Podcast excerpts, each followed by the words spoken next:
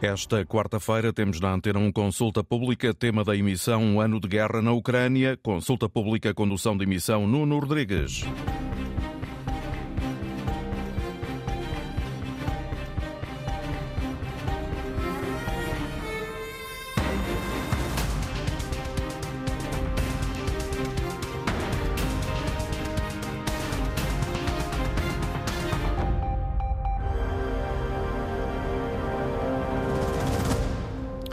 Muito bom dia. Está a chegar a data que ninguém queria assinalar. Um ano de guerra na Ucrânia. Doze meses depois, dezenas de milhares de mortos, milhões de deslocados, cerca de 14 milhões entre deslocados internos e pessoas que deixaram o país e um rasto de destruição em quase todo o território. Doze meses depois, a paz parece mais distante do que nunca e no horizonte surge uma nova fase deste conflito com grandes ofensivas de Moscou e Kiev esperadas para as eh, próximas semanas. O que fica e para onde caminha esta guerra até onde poderá ir a resistência ucraniana e que caminhos restam para a paz. São alguns pontos de partida para o debate de hoje, em consulta pública, com o Major-General Agostinho Costa, o Coronel Mendes Dias, o economista Ricardo Ferraz, o Presidente da Associação de Ucranianos em Portugal, Pavlo Sadoca, e o comentador de Assuntos Internacionais da Antena 1, Felipe Vasconcelos Romão. Bom dia a todos, obrigado pela vossa presença em direto esta manhã nos estúdios da Antena 1. Já vamos uh, conversar. Antes disso, o testemunho dos enviados especiais da Antena 1 à Ucrânia, Nuno Amaral e Luís Peixoto. Eles uh, regressaram ao país por esta altura para assinalar uh, justamente o primeiro ano de uma guerra que, no caso específico dos territórios separatistas pró-russos do Donbass, leva já quase uma década.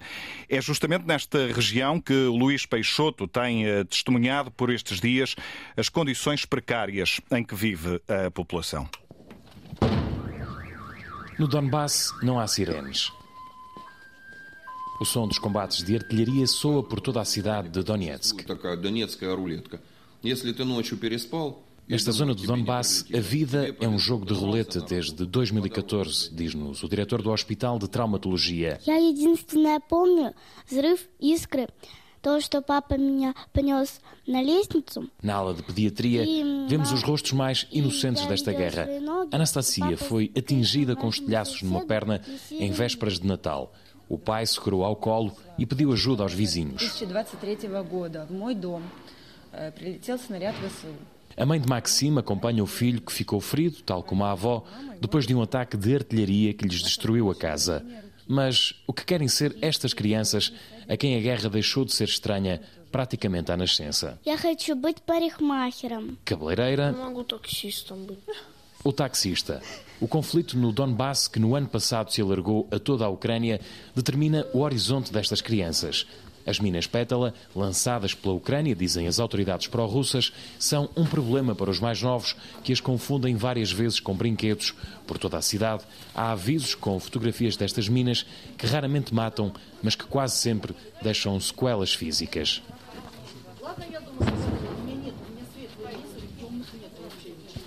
Numa população maioritariamente russófona, tentamos perceber o que significa ser pró-russo.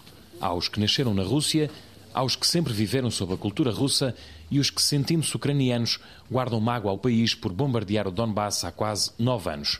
Nas entrevistas que fiz, a população aponta o dedo à Ucrânia por esta guerra. Кто нас больше может обстреливать? Только Украина. Кто у нас доброжелатель? Украина. Надо Украине идти на компромисс с Россией. Вот. Прекратить, прекратить братоубийственную войну. Ucrânia начала войну против своего народа. Называется геноцид. No Donbass, de grandes planícies interrompidas por terricones, montanhas artificiais criadas por detritos das explorações mineiras, há Lugansk, uma cidade onde não se ouvem explosões, mas onde mora uma outra faceta do conflito: os prisioneiros. Centenas de soldados ucranianos aguardam o fim da guerra ou uma troca de prisioneiros entre a Ucrânia y a Rusia? Bueno, el, el 15 de, febrero, de enero del 2015 Murió a causa das bombas ucranianas mi sobrino. Luís Castanheira é o rosto de uma comunidade imigrante em Donetsk, onde praticamente toda a gente já perdeu familiares ou amigos. Que eu conhecia vecinos, gente, por lo menos quatro pessoas, sencillamente estavam em seu trabalho ou iam para seu trabalho. O cansaço abate-se sobre a população que há quase uma década sofre com o conflito. Pede-se paz. Mir, que se escreve e lê da mesma forma em russo e ucraniano. A reportagem de Luís Peixoto no Donbass, um dos pontos críticos deste conflito. Em Kiev, a capital, eh, no numeral, o dia a dia corre por esta altura ao som das sirenes, numa espécie de sinfonia de guerra.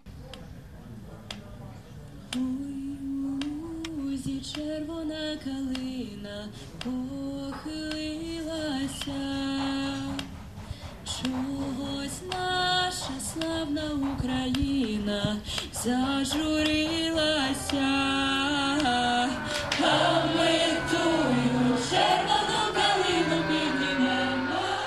No oposto da sinfonia, a pauta da guerra tem dois sons proeminentes. As sirenes, que há 363 dias não param de tocar, ecoaram ainda esta quarta-feira de manhã em Kiev e em todos os estados do país. e ecoa também todos os dias na televisão, em autocarros, em anúncios de rua, este hino à resistência ucraniana, cimento da União. Em Kiev, Roman Goldman. No, I'm Jewish from Israel. I, I don't Ukraine. I don't Ukraine. No, I don't Ukraine. Israelita, judeu, gera uma equipa de 500 médicos voluntários na linha da frente. Сценарием и, и, и весь сценарием этой войны, которую сегодня мы ее видим, мне кажется, не Европа, даже взять Израиль, не видели в таком формате. Diz Roman que a Europa e o mundo não se lembram de ver uma guerra assim, nem em Israel. A crueldade desta agressão vinca desta guerra contra a Ucrânia é inédita. mais agressivных и больших армий мира напала абсолютно на неподготовленную и на мирную страну. E não percebe Roman que um dos exércitos melhor preparados e mais agressivos do mundo tenham invadido um país pacífico que não estava preparado para isto. E louva Roman Goldman olha para os céus quando fala da resistência na Ucrânia. Considera um milagre que, um ano depois do início da agressão, o povo ucraniano e os voluntários continuem a aguentar esta guerra, continuem a lutar, a resistir à pressão. Vamos a Kharkiv. Um soldado canta o outro hino de guerra. E na praça central da segunda maior cidade do país, cansaço, sete meses de cerco russo, sete meses de destruição, exaustão. Харків, моя краса, я тебе... É urgente o que tem para dizer. A mensagem é premente, a memória chamuscada. Площа Свободи називається. Я люблю своє місто, я його дуже кохаю. Canta que Kharkiv é dos ucranianos, que os russos vão ser derrotados. Voltamos a Kiev. E um balanço negro feito pelo porta-voz do Gabinete de Coordenação de Assuntos Humanitários da ONU na Ucrânia. A guerra devastou a economia da, da Ucrânia, devastou os meios de subsistência de muita gente no país, devastou vidas. Então, é, nas áreas que estão mais, frente da, mais perto da frente de batalha, a situação é realmente de urgência. Tem muitas pessoas que. Tem muitas cidades da Ucrânia que não têm água potável ah, desde o início da guerra. Em vésperas de um aniversário manchado de preto, Saviana Abreu diz que a guerra está para durar. A maior crise de desplaçamento, de deslocamento mundial nos últimos anos. É, nós falamos de mais ou menos um terço da população que teve que deixar as casas, fugir, fugir pelas vidas delas. Em Bucha, cidade que correu o mundo, um terceiro som também permanente nestes 363 dias de guerra na Ucrânia. O hino nacional. São estes os sons e os retratos que nos chegam do terreno um ano depois do início da invasão russa. Major-General Agostinho Costa, bom dia. Em finais de fevereiro do ano passado, uma boa parte do mundo, pelo menos, pensaria que a queda de Kiev seria uma questão de tempo. Surpreendeu a forma como a Ucrânia tem resistido até agora? Bom dia. Permita-me que eu cumprimento, que agradeço o convite e o cumprimento de todos os presentes neste painel. Uh, Pergunta-me se, se, me surpreendeu. Uh, não, não surpreendeu. O exército ucraniano era de longe dos exércitos mais bem equipados, armados, preparados. Uh, teve oito anos a preparar-se para esta guerra. O exército ucraniano tinha cerca de 306 mil combatentes. E se somarmos o, também os grupos da Guarda Nacional, ainda era, eh, apontava para cerca de 400 mil. Se lhe, se lhe somarmos também a Guarda Fronteira, as polícias, portanto, o Exército Ucraniano estava muito bem preparado, muito bem armado, muito bem equipado. Eh, se as perspectivas da Rússia era uh, estarem no combate, uh, digamos, terem tido o resultado que estiveram, uh, talvez não fosse. Até porque o Vladimir Putin demitiu todo, todo o Conselho, digamos, de análise estratégica que planeou a operação. Hoje sabemos que havia três cenários. É, um, um, cenário, um cenário era o colapso da Ucrânia logo no início de, do, da invasão, logo no início da operação, é, e daí é, aquela, aquela pressão sobre Kiev, aqueles 40 mil militares russos que cercaram Kiev, na expectativa que Kiev colapsasse e que houvesse uma mudança de regime em consequência. Esse era o cenário A. O cenário B, que os russos, hoje sabemos, digamos, das fontes abertas, o cenário B que os russos contavam era a possibilidade ou a resistência do exército ucraniano, foi o que se verificou, e então aí, digamos, reiterar, reiterar os combates no sentido de, de vencer a Ucrânia no campo de batalha. É, esse cenário verificou-se na primeira fase, é, no sentido de, e este, este, este, este segundo cenário era no sentido de levar a Ucrânia à, à mesa das negociações. E, efetivamente, esse cenário também se viu porque houve negociações logo passado quatro dias do início da invasão, houve depois mais eh, quatro rondas, só ver no dia 3, no dia 7, eh, em, em, eh, na Bielorrússia, depois mais duas rondas de negociações na, na Turquia, a última das quais no dia 20, 29 de março, no sentido de vencer a Ucrânia no campo de batalha e obrigar a Ucrânia a sentar-se à mesa das negociações. Aí dá-se um tipping point, dá-se uma mudança da situação. Portanto, a Ucrânia sentou-se à mesa das negociações, chegou-se aquilo que era o Comuniqué de Istambul, que era um conjunto de, de garantias eh, de, de, segurança que o Ocidente e a própria Rússia asseguravam à Ucrânia no sentido de serem atingidos determinados objetivos políticos. Portanto, é, sabemos hoje pelo Sr. Eh, eh, Bennett, que era o primeiro-ministro de, de Israel, então, que houve 17 drafts ou 17 documentos de aproximação para um acordo de paz, mas depois houve ali um momento de, de transição e, e, que foi precisamente a entrada do Ocidente entrada nomeadamente de Boris Johnson como mensageiro, como mensageiro de, de Washington, podemos dizê-lo, no sentido de, de, incentivar a Ucrânia a, a continuar o, o, combate, porque a percepção que houve na altura, e com isto, a percepção que houve era que o, o, exército russo que entrou na Ucrânia, na casa de 150 mil eh, combatentes, este é o exército russo, depois há mais uns 60 mil dos independentistas, que são ucranianos, mas da, da, da zona de Donbass, naturalmente, portanto, com, com e, e, o, o, o, enquadramento conhecemos-lo, eh, houve a percepção que era possível vencer o exército russo. E, e, e, ouvimos Ben Wallace eh, a dizer-lo a dizer, a dizer que, eh, com força, com a determinação, a capacidade eh, o, o, do exército ucraniano, é possível vencer os russos. Até porque o exército ucraniano, e com isto concluo, estava preparado fundamentalmente para conduzir uma operação contra, contra, contra a guerrilha, uma, uma operação na, na, na, linha da retaguarda, porque se esperava que os russos entrassem em massa. Não entraram e então entrou-se no terceiro cenário. E esse terceiro cenário entra com substância à segunda fase da operação. Portanto, genericamente, é isto. Há três cenários. O primeiro não se verificou, logo nos primeiros dias. O segundo não se verificou no dia 29 de março. E depois dá-se o incidente de Bucha. Portanto, o incidente de Bucha é muito interessante verificarmos que a, a, a, a, última conferência de negociações eh, dá-se em Istambul no dia 29 de abril, no dia 20 de março, perdão, no dia 29 de março, o incidente de Bucha dá-se de 29 a 31 e aí colapsa toda a possibilidade de haver, de haver eh, eh, eh, negociações. Portanto, este é o enquadramento geral e entra-se então na terceira fase, que é uma fase já de combate que é, é, é dirigido fundamentalmente da parte ucraniana para a destruição do exército russo, para vencer os russos no campo de batalha, e entra-se noutra, noutra fase da operação, que podemos equacionar qual foi a, qual foi a preparação ucraniana, porque depois depois termina em setembro com a grande ofensiva que a Ucrânia lança. Portanto, isto é um novo quadro operacional. E da parte russa, entra-se numa perspectiva diferente, que é escolher uma área de combate, Já o Donbass. postos no, no Donbass. Precisamente. Hum. É no sentido da destruição, do, da desmilitarização da Ucrânia, como, como lhe chamam os russos, na prática é a destruição do, de forças inimigas. Coronel Mendes Dias, uh, bom dia também para bom si. Um, na sua leitura, a Rússia conseguiu concretizar uh, uh, os objetivos, pelo menos os principais que teria no início desta invasão? Pois, a pergunta subjaz à anterior, quais eram os objetivos russos? E, por conseguinte, sobre isso podemos especular encostar à fronteira da Polónia, assentar no rio de Dnieper, a tomada de poder em Kiev, uh, etc. Obviamente que o que se sabe hoje. A disposição inicial não nos permite tirar nenhuma, nenhuma conclusão. O que se, o que se sabe, uh, vamos lá ver, do ponto de vista, se nós analisarmos estritamente militar, não é? do ponto de vista dos potenciais relativos de combate, obviamente, o que me parece a mim, pela própria disposição, não era chegar à fronteira da Polónia, do ponto de vista militar.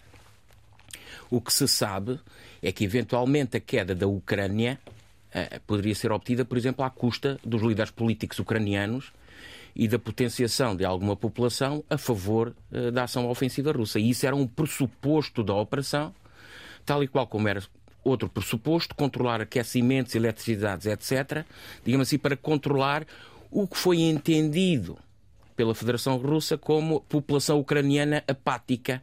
E isto facilitaria depois eh, as operações reparámos que no quadro, por exemplo, de Kiev, do ponto de vista militar, obviamente seria muito difícil, não havia potencial relativo de combate para isso. Houve até a, a ordem uh, do meu conhecimento de Vladimir Putin para esta ação ofensiva, uh, deu tempo para o resto dos escalões, os planear, melhor, pormenorizarem o seu plano apenas em 24 horas. Uh, as forças russas entraram de alguma maneira. Houve casos até que há militares russos que nem levavam munições na Câmara, cartas topográficas antigas, e nós reparámos logo que se, eh, digamos, a oeste, norte-oeste, aquela tal grande coluna, etc., e as complicações de natureza logística não foi acompanhada verdadeiramente uh, com o mesmo ímpeto a, a, a, Nordeste, vimos que do ponto de vista militar, obviamente Kiev seria impossível, pois dá-se Ostomel, que me parece esquisito, mas quer dizer, na minha opinião, se a finalidade russa no seu conjunto, e esta é que me parece, é dar, digamos assim, maior profundidade estratégica ao seu espaço, para além da lógica de recursos, e cortar mares, etc, etc. E ter um obstáculo uh, uh, com maior dificuldade para o lado ucraniano ou outros passarem, esse obstáculo seria sempre o rio de Dnieper de norte a sul e, portanto, seria lógico, do ponto de vista da dimensão militar, que houvesse progressão até aí e depois a sul, fazendo o tal, uh, o tal cordão uh, até Mykolaiv, não é? Dnipro, Mykolaiv uh, e por aí fora. Portanto, isso não se deu. Desde o início tam também, que do ponto de vista da tarefa estratégica militar essencial, e isto passa-se hoje, independentemente destas fases que acontecem, eu concordo com o que foi dito sobre este assunto, isto passa-se ainda hoje. Por exemplo, a destruição da força terrestre ucraniana, fixando-as no Donbass, é um objetivo estratégico, uma tarefa estratégica, estratégica militar decorrente do objetivo político que ainda hoje se passa e, por conseguinte, por exemplo, deste ponto de vista, podemos de facto acreditar que não, que não se alterou. Portanto, é uma componente que Vladimir Putin e, digamos, Gerasimov, o Estado-Maior, anuncia e que é verdade. Não se, não se alterou. Mas, de resto, parece-me que houve grandes alterações com vantagens. E estou a falar do ponto de vista estritamente eh, militar. Grandes alterações nos objetivos uh, iniciais que, que a Rússia teria? Se, se era de pôr o regime ucraniano, julgo que sim, nas condições em que está. Se houve alteração no reganhar do espaço ucraniano ou não, eh, vamos ver, pode ser até que seja negociável no futuro. A mim sempre me parece que para a Rússia jorrar sangue, para ganhar profundidade estratégica, para colocar essa zona de fronteira mais para o oeste novamente, e que foi um ganho da Guerra Fria, importa não esquecer isto, obviamente que tem que encostar mais ao oeste e até pode deixar Kiev e faz-me lembrar noutros, noutros tempos em que Kiev, vou chamar assim, seria a Ucrânia Ocidental, o que hoje obviamente não é concebível, pelo menos no meu juízo de valor, mas eh, eh, nós não podemos deixar de ter isso ehm, em atenção. E o resto, o restante é o que se está a ver.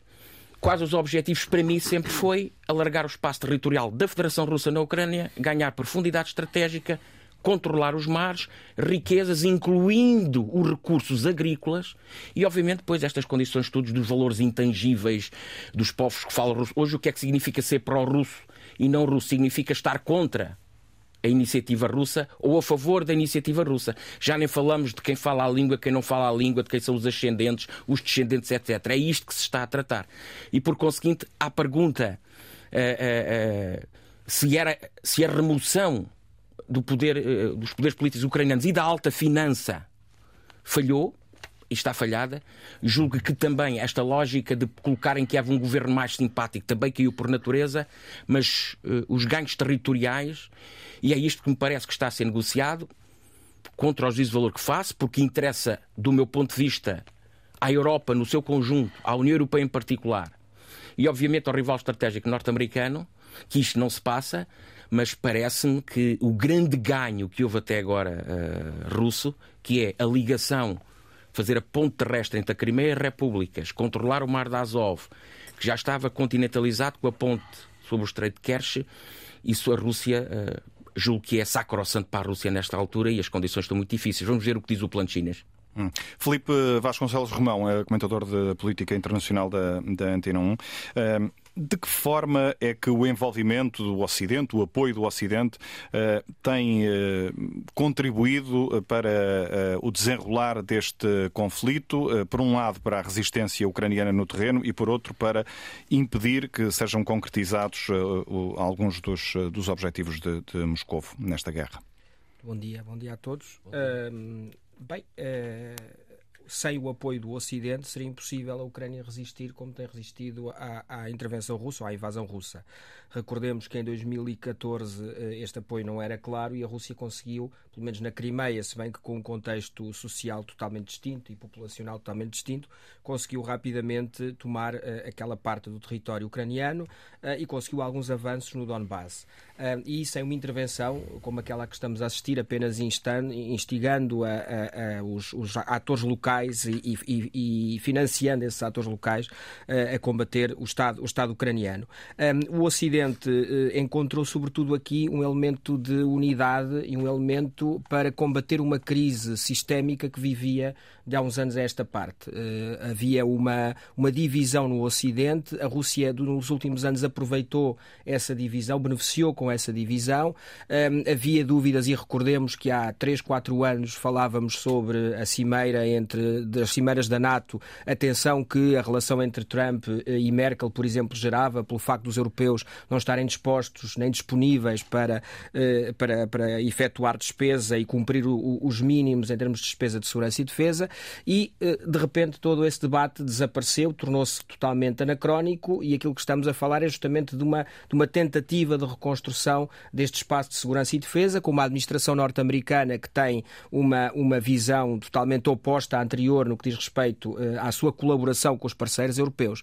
Portanto, uh, houve aqui uma, uma, uma jogada por parte da Rússia que talvez tenha revelado alguma imprudência, uma vez que me parece que até ao momento o grande erro de cálculo de Putin, do Kremlin, uh, terá sido esta, esta, esta questão de julgar que este tema iria levar a uma divisão importante, relevante, a uma clivagem dentro da, da, da, União Europeia, dentro da NATO, dentro do Ocidente em geral.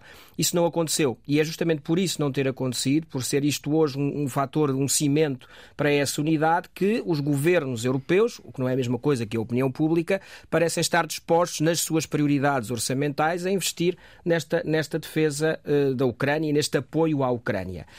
Um, e, esse, e esse, esse terá sido o grande erro de cálculo. É por isso que, como já ouvimos aqui por parte do, do, do, do, general Agostinho Costa, uh, uh, esta, esta questão da, da, dos diferentes etapas e dos diferentes objetivos que poderiam estar, uh, que poderiam ter sido equacionados pela, pela Rússia, foi justamente esta, esta variação provavelmente tem, tem que ver com esse apoio que o Ocidente deu e com o facto da administração Biden ter entendido que havia aqui uma carta a jogar não só do ponto de vista externo, mas também do ponto de vista interno. Biden não está apenas a debater com Putin. Biden, em todo este processo, está também a debater com Trump, com aquilo que foi a estratégia isolacionista de Trump nos últimos anos. Isto é um aspecto que é relevante.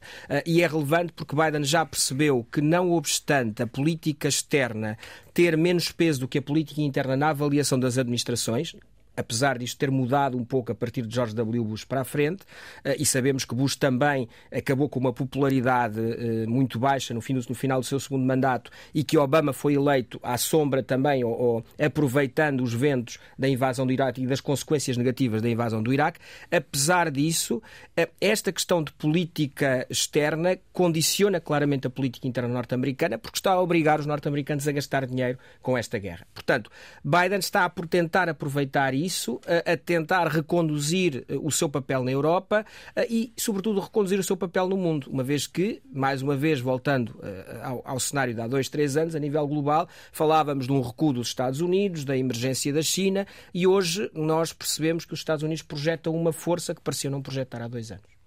Professor eh, Ricardo Ferraz eh, é economista. Eh, para além deste medir de forças no terreno, esta guerra, como todas as outras, teve e continua a ter um impacto económico muito significativo, desde logo na Europa, mas também na, na Rússia, que já enfrentou pelo menos nove pacotes de sanções económicas neste espaço de tempo, no espaço de, de um ano.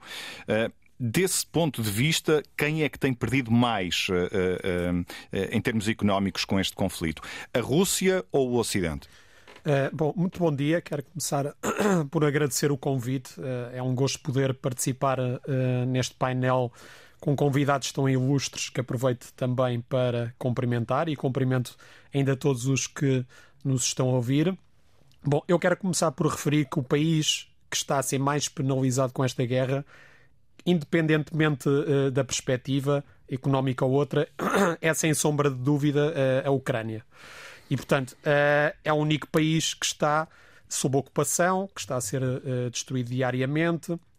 Estatísticas recentes apontam para a morte de mais de 7 mil civis e de mais de 18 mil feridos, uh, imensos deslocados, como ouvimos, aliás, uh, na, na, peça inicial.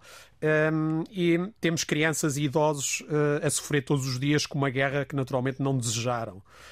Claro que a Rússia, que foi quem invadiu, também tem sido, como é óbvio, muito penalizada. Tem perdido imensos homens no terreno, tem tido um aumento da contestação social no no seu país, não é? A sua reputação perante o estrangeiro tem diminuído uh, acentuadamente um, e a sua economia, como sabemos, também tem sido uh, penalizada em grande medida devido aos vários pacotes de sanções que têm sido aprovados, como acabou de referir. E, e esta semana ficámos a saber que foi anunciado uh, um, um, décimo pacote. E, portanto, o objetivo destes, destes pacotes de sanções é precisamente provocar danos na economia russa por forma a impedi-la de continuar a invasão. Ao mesmo tempo, eh, como também já aqui foi referido, vão sendo cedidos materiais e equipamentos militares por forma a ajudar ehm, as forças ucranianas a se defenderem. Bom, eh, se nós olharmos para as últimas projeções do FMI, estimativas, nós vemos que a economia russa terá contraído 2,2 em 2022. Um, ehm, o que é que isto quer dizer? Se fizermos aqui uns cálculos simples, isto significa uma queda em termos reais da economia russa de cerca de 30 mil milhões de dólares.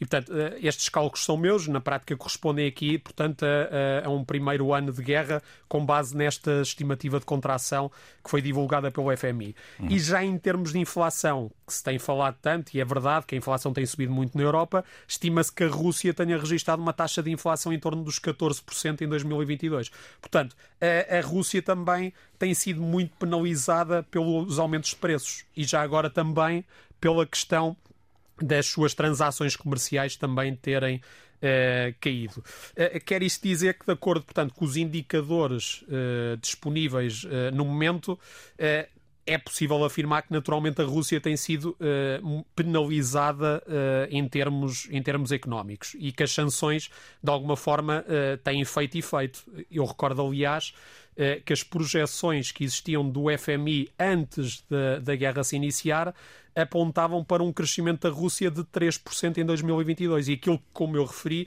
que acabou por acontecer foi uma contração económica de 2%, 2,2%, que equivale de acordo com os meus cálculos, a uma queda do, do PIB real de, 30 mil, de cerca de 30 mil milhões de, de dólares. Um, ehm, para este ano, o FMI estima uh, estagnação económica, uh, mas há outras instituições que estimam que uh, a Rússia irá voltar a contrair, sendo que contrair significa naturalmente empobrecimento. E uma economia que não cresça, que não gere riqueza, incluindo para o próprio Estado, esse Estado terá Uh, menos meios disponíveis, nomeadamente para fazer a guerra, uh, não só para, para fazer a guerra, mas como também para outras políticas, nomeadamente de educação, de saúde, uh, entre outras. Porquê? Porque terá menos receitas e terá mais despesas. Um, ehm, e, portanto, as sanções têm feito efeito e a Rússia tem sido penalizada. Portanto, aqui por ordem eu colocaria, natural, sem sombra de dúvida, a Ucrânia tem sido a principal penalizada, a Rússia, mas também, como referiu e bem, uh, a Europa. Uh, portanto, a Europa que está a adotar uh, sanções é? contra, contra a Rússia também tem sido uh, penalizada. Uh, quero, no entanto, referir que já antes da guerra, se nós pensarmos no, na, na, no principal problema uh, que a Europa está a enfrentar hum. em termos económicos, que é a inflação. Já tínhamos inflação. Já tínhamos inflação, exatamente. Portanto, no último trimestre de 2021, a inflação já estava a aumentar, já havia uma tendência de, de, de aumento de preços uh, devido à recuperação da pandemia.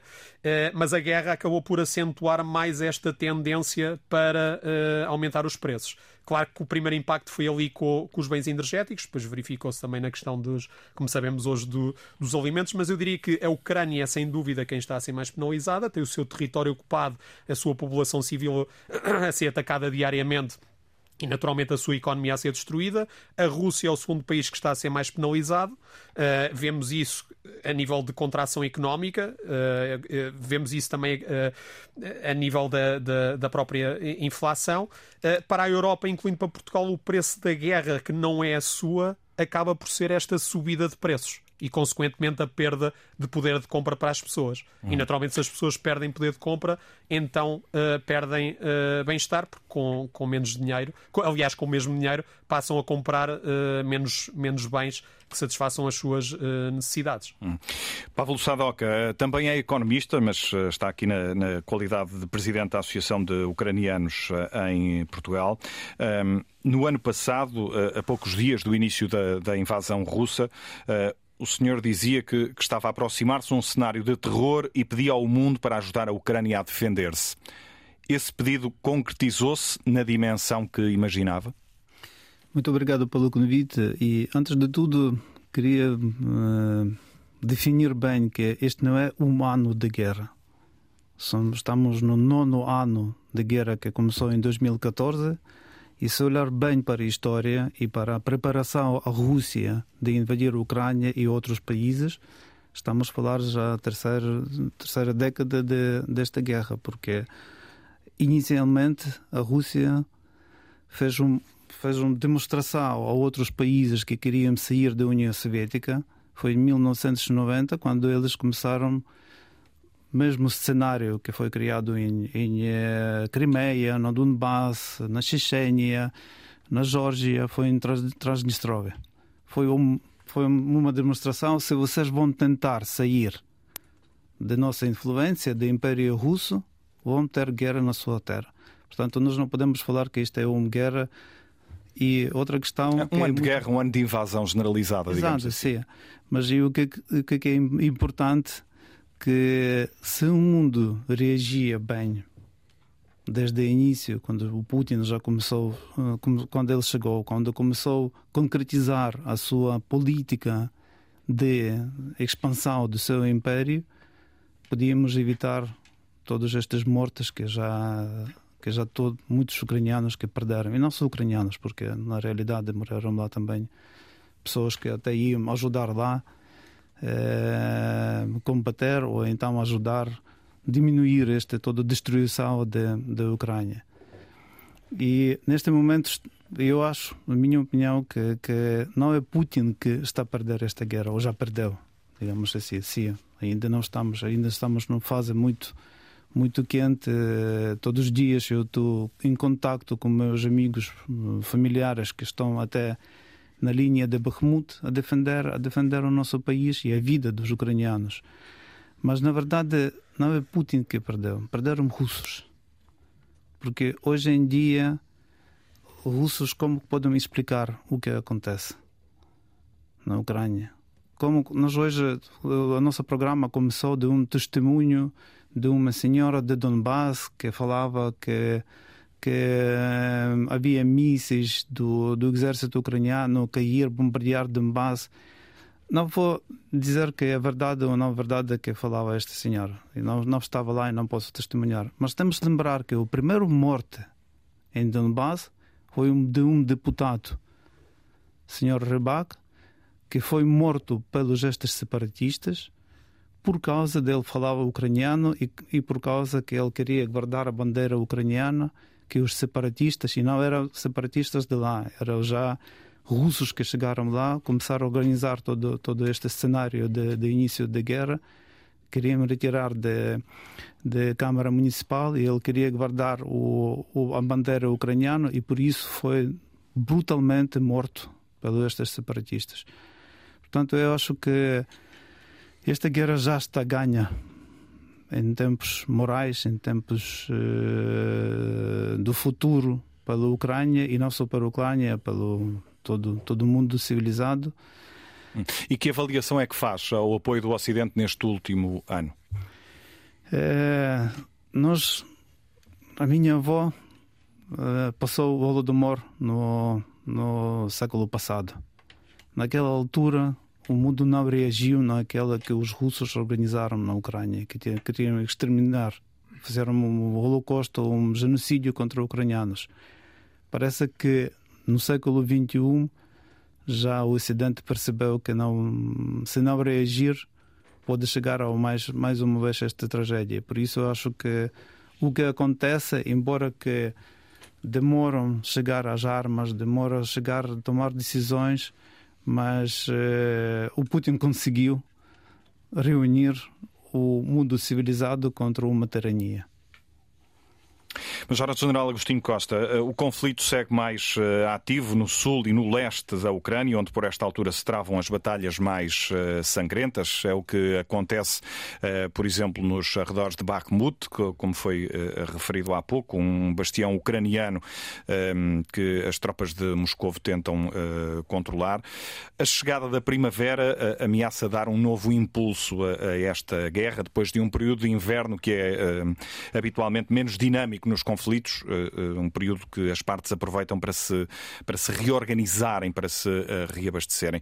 Não quero falar uma possível batalha final, provavelmente não fará sentido falar disso, mas o que lhe pergunto é se, na sua leitura, os acontecimentos das próximas semanas, meses, porventura, poderão ser decisivos para o desfecho deste conflito. Muito obrigado pela questão. Nós caminhamos para uma batalha decisiva, efetivamente. Aliás, tudo aponta para isso. Nós o que estamos a assistir neste momento é a conclusão da terceira fase desta operação na perspectiva de quem a planeia do lado russo. De quem a planeou do lado russo, porque hoje temos uma visão clara de como é que as operações estão a ser conduzidas e como é que está a ser conduzida também pela parte ucraniana. Há aqui um paradoxo que joga contra a própria Ucrânia. Aliás, e contra a própria visão do comandante ucraniano. O, general Zaluzny tem uma visão diferente da forma como a operação tem vindo a a, ser, conduzida. Porque, fundamentalmente, a operação ucraniana tem vindo, eh, tem vindo a ser muito conduzida na perspectiva da imagem que é transmitida para o Ocidente e da imagem que a Ucrânia está agarrada ao terreno e está a defender cada palmo do terreno e, e, e tem esse pressuposto como uma necessidade eh, para que o fluxo de apoio ao país se mantenha. Talvez seja uma distopia no nosso, no nosso entendimento. Os russos aproveitaram aproveitaram, no, no, no, nosso entendimento, porque estabeleceram um plano de ação, uma manobra para a terceira fase, dirigida fundamentalmente para aquilo que chamam a desmilitarização da Ucrânia, isto é, destruir forças inimigas. Aliás, a guerra, eh, se formos à doutrina e sempre numa análise, eh, eh, digamos, estratégica, a guerra tem, tem, duas, tem duas finalidades destruir o inimigo ou a sua vontade de combater. O início desta operação estava dirigido para a vontade de combater dos ucranianos e falhou. Aliás, ouvimos Putin dizer, apelar ao exército ucraniano para se, para se sublevar e para depor o governo, o governo em Kiev. Falhou redondamente. Uh, então está na, na, na, segunda perspectiva, que é destruir forças inimigas. E, e na sequência daquilo que dissemos, que dissemos há pouco, a terceira fase começa verdadeiramente na sequência da, da grande ofensiva ucraniana em setembro. Em setembro, portanto, na, na sequência da, da, da, fase 2, a Ucrânia preparou um, um, um, corpo, digamos, uma parte do seu exército, o exército profissional, preparou no sentido ofensivo, no estrangeiro, com material, com reforço de material, fundamentalmente material soviético, que, que o Ocidente reuniu em toda a constelação de antigos países da União Soviética, fê-lo chegar e então lançou essa grande ofensiva. Aí começou a fase 3 do Russa, fundamentalmente com Surovikin, fundamentalmente com o Surovikin, e dirigida para parar, eh, para estabilizar a frente, parar a, eh, eh, a ação ucraniana, e fizeram-no em Kharkiv, pararam, só conseguiram parar no Zerevets, porque os ucranianos passaram o rio Oskol, que é uma, um, que é uma barreira, digamos, um obstáculo natural, e em Kherson retiraram. Porque temos que perceber, e permita-me um salto de frequência até para dar uma ideia, uma ideia mais clara a quem nos está a ouvir. Uma guerra não se, não se ganha militarmente. Uma guerra ganha-se quando os objetivos políticos de, que foram estabelecidos eh, pela política são alcançados. E o objetivo político desta guerra, da, da, não propriamente da Ucrânia, porque sabemos que, que, o objetivo político da Ucrânia, é restabelecer as suas fronteiras de, de, de digamos, de, de 2014. O objetivo político é colapsar o regime eh, russo e depor Putin. E esse objetivo está direcionado para dentro do, dentro do país e, fundamentalmente, está indexado a uma grande vitória eh, terrestre, pela, uma grande vitória no teatro de operações por parte da Ucrânia. Se os, e só para dar um exemplo, se os russos têm, digamos, não têm retirado de Kherson, o exército ucraniano tinha-os cercado, destruído ou aprisionado. E isso seria uma, uma enorme derrota para os russos. Daí o facto de eles terem retirado rapidamente em força de Kharkiv e terem retirado de, de Kherson. Porque num lado ou no outro, estavam em risco de ser destruídos. Portanto, esse, era, esse é, o, é, é, é digamos, o aspecto é, importante. E, a terceira fase, fundamentalmente, foi direcionada e, e, e está concluída, foi concluída praticamente eh, em, entra-se numa nova fase em janeiro, em, em janeiro deste ano, com a mudança do comando como, como a transição do comando de Surovikin para, para Gerasimov. E, fundamentalmente, estava direcionada para a destruição de forças inimigas. E aqui, o, o, o, quem, é que, a, quem, é que favore, a, a quem é que as operações têm favorecido? E, na nossa opinião, houve uma, uma má avaliação, aliás, contra aquilo que, no nosso, com as informações a que temos tido eh, acesso, contra a opinião de, de, de, de Zaluzny, e contra a opinião mesmo americana. A opinião do Ocidente, dos Estados Unidos, é que a Ucrânia tivesse enverdado por uma defesa ativa, não agarrada ao terreno, porque tem, pagado um, tem, pago um, um, tem vindo a, a, a, sofrer um custo em termos de material, em termos de efetivos, de, ao ponto de que neste momento estamos a entrar para aquilo que chama a quarta interação entre o Ocidente e entre, entre digamos, o Ocidente e as forças russas, que é a chegada eh, urgente deste, deste material que o Ocidente está a ceder à Rússia, perdão, à Ucrânia, porque o risco de um colapso do exército ucraniano no teatro de operações hoje é real. E... Novo armamento, uh, Novo... novos blindados, equaciona-se o envio também de aviões de combate. Esse reforço do, do, apoio está relacionado com uh, essa batalha decisiva que, que, o jornal antecipava há pouco? O, o, da informação que temos, das informações que temos, é que o, porque o relógio não para. E ouvimos ontem Trump ontem Trump dizer que comigo no poder esta guerra acaba em 24 horas. E todos os, os warmongering, como ele chama, portanto, os, os falcões, são todos corridos do Pentágono. Os generais que estão no ativo e que depois vão para. estão, estão a sonhar ir para, para, para, para as empresas eh, do, do, do, do, do sistema industrial, do complexo industrial militar, são todos demitidos e entramos numa, num, num ciclo novo. Eh, o Trump está a capitalizar essa, essa, essa, diminuição ao nível nos Estados Unidos por causa da questão, ouvimos o, o, o, o, professor Ricardo Ferraz falar na questão da inflação, que preocupa também os americanos. Portanto, e soubemos ontem, soubemos, soubemos digamos, que, eh, que os Estados Unidos, ou, ou na reunião que que Jack Sullivan terá tido com, com o, o seu, o seu, os seus homólogos, digamos, o seu homólogo que é Danilov, eh, Danilov que é, que é, que é o, o digamos, o,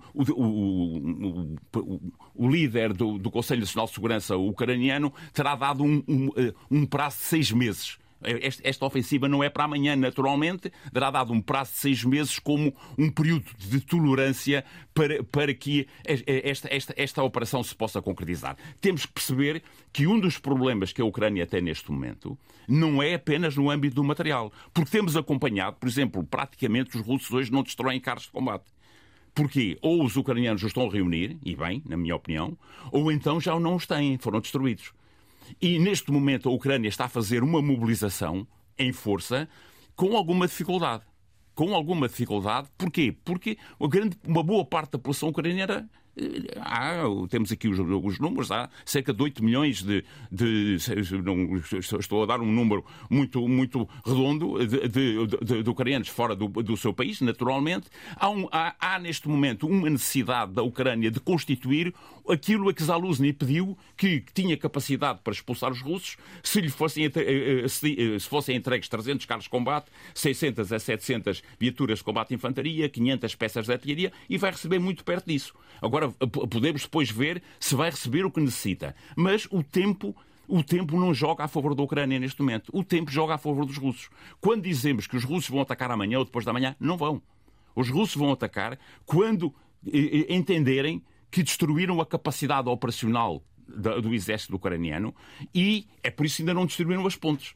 Porquê é que os russos não destruíram as pontes do Dnieper quando destruíram uh, a ponte Zatoka, a ponte, o tabuleiro da ponte, e inutilizaram a ponte, o tabuleiro eh, da ponte Zatoka é sobre o Dniester, precisamente para isolar, uh, isolar a Ucrânia da, da, da Roménia. Porque querem as pontes para alguma coisa. Querem chegar à, à, à, à fronteira não sabemos. Essa é uma, é uma grande dúvida. Há neste momento uma. Um, um, e, e, há aqui, permitam-me só para, para concluir, há aqui a armadilha da Moldávia. Vamos ter alguma coisa de, de importante nos próximos dias, que poderá levar a uma aceleração das operações, a, um, a, uma, a, uma situação, porque se o Ocidente chegar à conclusão e se esta grande batalha que todos estamos a antever, que será no princípio, que será não será no princípio da primavera, não será no princípio da primavera, mas, mas se o Ocidente chegar à conclusão que a Ucrânia não chega, é, muito provavelmente terá que haver uma decisão se vai ou não haver uma intervenção no, no uh, ocidental no teatro. Hoje, e permita-me com isto concluo, hoje Biden vai se reunir com o Grupo Novo, ou o Grupo de Bucareste. O que é que é o, Grupo de Bucareste? São um conjunto de países que fazem um tampão entre os dois mares, entre o Mar Báltico e o Mar Negro. E não é mais de consubstanciar aquilo que era a, a, a teoria geopolítica de Joseph Pilsudski que assenta em, dois grandes princípios, em dois grandes princípios, o intermarium, que é criar, que é criar uma buffer zone, ou criar uma zona tampão entre a Alemanha e, e, e, a Rússia, e isso seria outro discurso para analisarmos, e, e o outro ponto da teoria geopolítica de Pilsudski é o prometeísmo. E o prometeísmo é levar o fogo da, da, da, do, o fogo de Prometeu, o, o Titã que deu o fogo, eh, o fogo da inteligência aos homens, aos, aos seres humanos, era levar o fogo da, da independência à Rússia. É a desagregação da Federação Russa. É isso que estamos a assistir. Portanto, esta guerra é para continuar, vai continuar e, na nossa opinião, as grandes vítimas aqui são, naturalmente, o povo ucraniano, que é, neste momento, o teatro de operações, e permita-me que use um, uma, um, digamos, um ditado africano, embora não seja africano, seja europeu, é quando dois, dois, dois elefantes combatem, é, é, lutam na, na savana, é, é normalmente o capim que sofre. E o capim é a Europa, não é, não é só a Ucrânia, é a Europa. Do ponto de vista diplomático, deixe-me só uh, referir que uh, Vladimir Putin estará uh, hoje reunido em Moscovo com o principal diplomata chinês, Wang Yi. eles terão um encontro ainda no, no, dia de hoje, já depois, nas últimas horas, os Estados Unidos terem deixado novos alertas para os perigos de a China poder eventualmente apoiar militarmente a Rússia neste conflito. Ouvimos o sinal horário das 11 da manhã, menos uma nos Açores, um ano de guerra na Ucrânia em debate no Consulta Pública de hoje, com os convidados o General Agostinho Costa, também o Coronel Carlos Mendes Dias, Pablo Sadoca, o Presidente da Associação de Ucranianos em Portugal, Ricardo Ferraz, economista, e Felipe Vasconcelos Romão, comentador da Antena 1 de Assuntos Internacionais. Coronel Mendes Dias, retomando a, a, a, a linha de, de conversa, estas grandes ofensivas que Moscou e Kiev antecipam de parte a parte para, para os próximos tempos podem ser decisivas ou não para o desfecho desta, desta guerra? Quer dizer, a, a, pergunta, a resposta é, é, de senso. Claro que podem ser uh, e certamente vão ser decisivas, etc. Mas agarrando um pouco atrás, uh, já temos feito este exercício. Aqui foi dito: se nós, se nós agarrarmos no mapa, numa carta, e desenharmos uma linha reta entre Transnistria e o enclave de Kaliningrado, grande parte deste espaço é o que aqui já foi referido. Portanto, é uma situação, é uma situação conhecida e é, é digamos, de forma simples, eh, passamos a ver o que estaria incluído uh, no lado russo. E, portanto, a, a partir daí, a, a teorização, digamos, vai, vai avançando e foi avançando, e há vários, não só do lado russo, mas também do lado ocidental, sem juízes de valor nenhum uh, que, se entretenha, uh, que se entretenha e sustentam cientificamente estas teorizações. Obviamente, o que eu queria aqui dizer sobre essas grandes ofensivas é, é, é duas coisas principais. Em primeiro lugar, ofensiva é diferente de batalha final. Segunda questão, quando eu falo em ofensiva, por exemplo, concebo em que todas as frentes, grosso modo, que estão hoje no espaço de batalha da Ucrânia se vão mexer. Hoje que estão menos ativas está o tiro regulado, as informações foram recolhidas, quer de um lado, quer do outro. A potencialidade do lado russo está a ser contrariada pelo lado ucraniano com ações irregulares, nas retaguardas, particularmente nos escalões táticos, porque não tem outros meios. Quando isso acontecer, as frentes todas vão se mexer. Não, não vamos, digamos assim, até eh, de forma simples para inibir a transferência de forças de frente para frente. A Federação Russa sabe isto, mas os ucranianos também sabem isto. Daí passamos ao segundo ponto. Portanto, esta é a ideia. Hum. Como é que vai ser Teremos uma nova fase do conflito, isso é certo. Como é que vai ser feito? Para mim, mantenho a ideia. Do lado russo, mantenho a ideia. Destruição de força terrestre ucraniana, fixando-as no Donbass. A grande operação é envolvimento feito pelo Gans, cortando à retaguarda toda a força ucraniana e os russos vão tentar chegar a Zaporizhia. Não tenho dúvidas sobre esta matéria. Se a lógica, a não ser que haja surpresas, obviamente, isto é especulação da minha parte, analisando as coisas. Segunda questão, que tem a ver com os meios. O que de facto se verifica e se verificou é que, mais uma vez, independentemente das nossas opiniões, quando os serviços secretos pouco secretos põem informações cá fora, quando se tentam manipular opiniões públicas quer de um, e publicadas, quer de um lado, quer do outro, o que se perde é a noção do conflito em si. E a noção do conflito traz é o seguinte: porquê é que a Ucrânia precisa? Porque perdeu.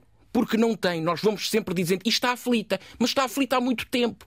E nós fomos dizendo coisas, dizendo coisas, dizendo coisas. Julgo que os políticos terão negociado os segredos dos gabinetes, mas por diferentes situações, questões de natureza política, questões, digamos, de não terem os meios operacionais, eh, questões que têm a ver com o esvaziamento da componente militar no quadro ocidental, por, e, de alguma maneira, também o objetivo vital.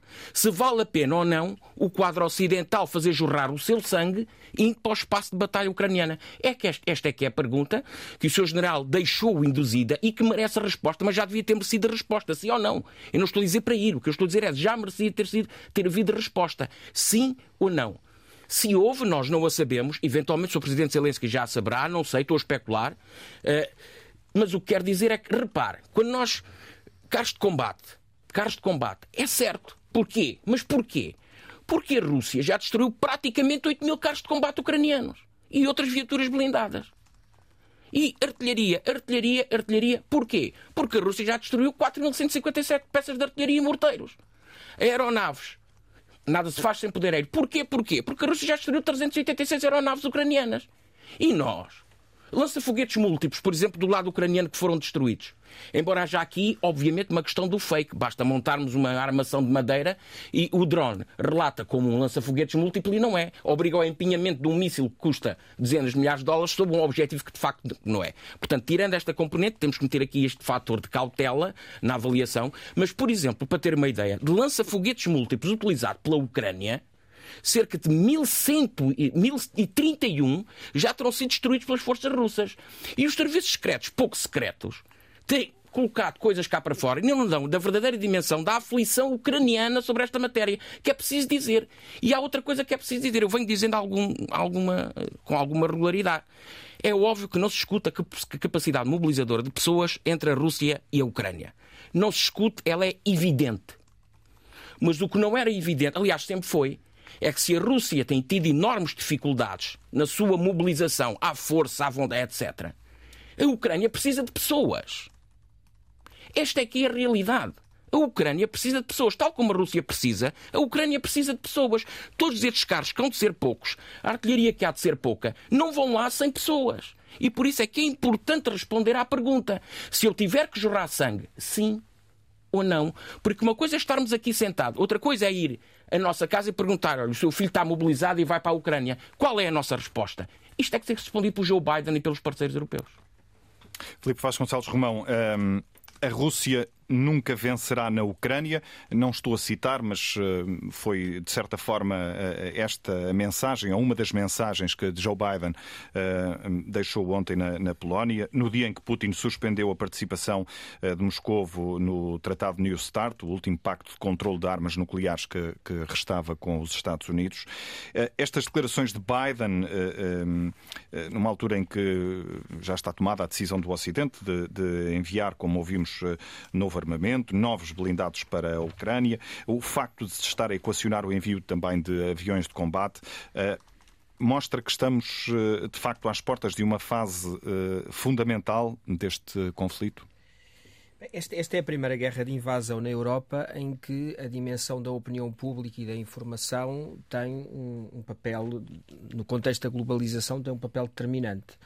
Ehm, se pensarmos durante a Segunda Guerra Mundial, eh, grande parte da Europa eram autocracias, eram ditaduras, eram Estados totalitários eh, e havia poucas democracias que tinham que prestar contas, nomeadamente havia o Reino Unido e França eh, e pouco mais em termos de democracias sólidas e os Estados Unidos da América e sabemos o que é que isso custou para que os Estados Unidos conseguissem entrar na guerra, uma vez que só entraram no final de 41 e depois de um ataque a Pearl Harbor por parte dos japoneses.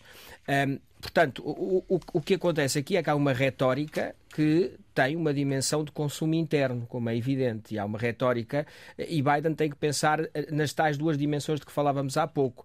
Tem que pensar na forma como pode ser acusado por Trump e pelo Partido Republicano durante a campanha, e tem que pensar na, na sua relação com os europeus. Um, e, e, neste momento, depois de um ano e depois de tanto dinheiro e tanto investimento no cenário ucraniano, Biden não pode ter outro discurso.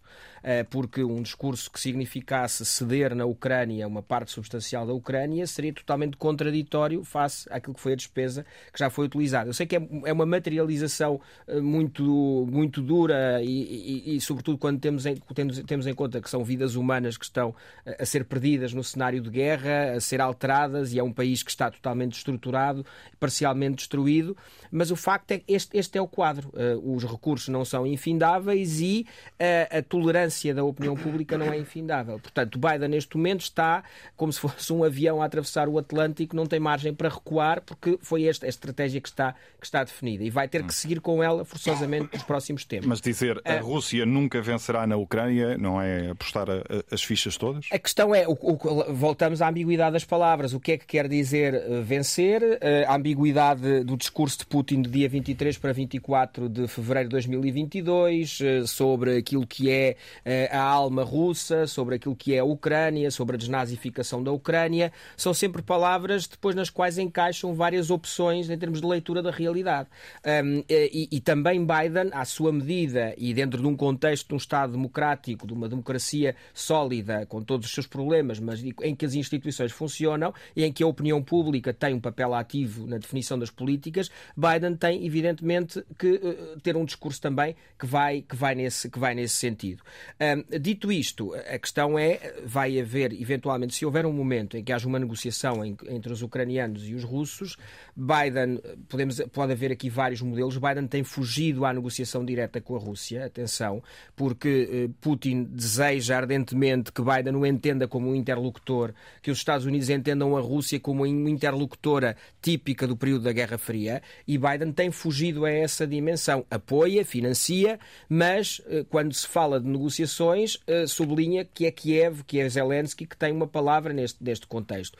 Portanto, isto não é só uma forma, não é só aqui uma forma de, de, de responsabilizar Kiev e a Rússia, é também uma forma de conseguir, dentro das palavras que foram sendo ditas, colocar a sua ação para que ela seja coerente. Ou seja, se um dia, com o apoio da China, com uma intermediação chinesa, turca, quem sabe até brasileira, Ucrânia, e, Kiev e, e Moscou chegam a um acordo que implique eh, cedências de alguma parte do território, Biden pode sempre dizer que eh, a decisão não esteve do lado dos Estados Unidos, mas sim do lado de Kiev. Agora, é evidente que, que, que Washington influencia de uma forma muito clara Kiev e isso é feito eh, nas chancelarias, nas antenas dos serviços de informação, nas embaixadas e de uma forma que nos escapa a todos, porque por muita informação que haja no Telegram, por muitos grupos que haja e muita informação que consumamos alternativa àquela que é o mainstream ocidental, o facto é que nós não temos, eh, isto é uma espécie de iceberg em que 90% da massa de gelo está debaixo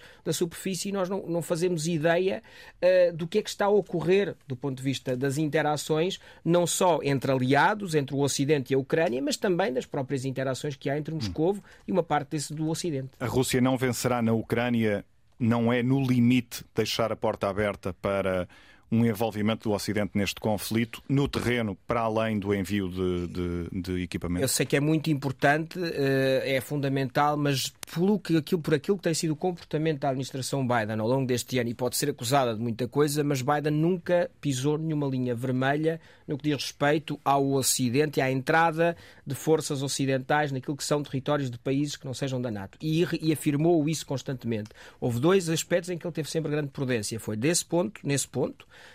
e foi também na questão nuclear, também de nunca respondeu, nunca, nunca cedeu à tentação de ir para o terreno do debate nuclear com, com, com, com Putin e com o Kremlin. Sempre eh, desprezou ou, ou, desvalorizou, aliás, melhor do que desprezou, desvalorizou qualquer afirmação mais belicista que envolvesse a dimensão nuclear, porque sabe que a escalada verbal não implica uma escalada material efetiva, mas sabe que eh, não beneficia e, e, e gera um ambiente do ponto de vista da comunicação que não é favorável e que desvia a atenção do essencial deste conflito, que é o facto da Rússia ter invadido a Ucrânia e da Ucrânia estar a ser destruída por parte pela Rússia.